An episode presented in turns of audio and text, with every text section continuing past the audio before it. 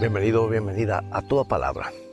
El consejo divino para nosotros está en 1 San Juan 4, 18 y dice, Donde hay amor, no hay miedo. Al contrario, el amor perfecto echa fuera el miedo. Existen matrimonios para los cuales los celos constituyen la gran pesadilla de su vida.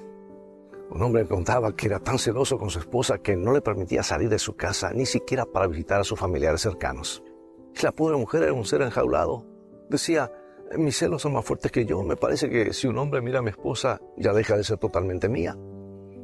Casos extremos como estos son ciertamente muy raros y rayan en el terreno de la patología. Pero hay otras formas más moderadas de celos.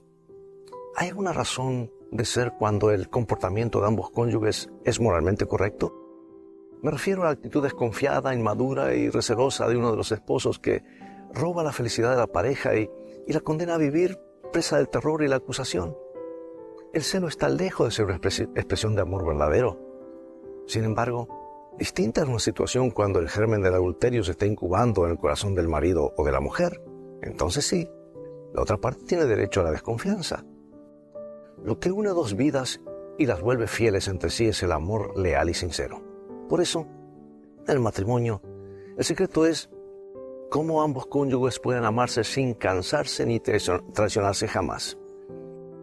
Es el amor maduro responsable, tierno y abnegado, lo que asegura la dicha y la estabilidad del hogar. Colocar en reemplazo otro ingrediente ¿No es acaso arruinar la dignidad de la familia y llevarla por sendero de fracaso? Esa es, amigo y amiga, cuando aplicamos los principios bíblicos, una mejor manera de vivir con esperanza de toda palabra que sale de la boca de Dios.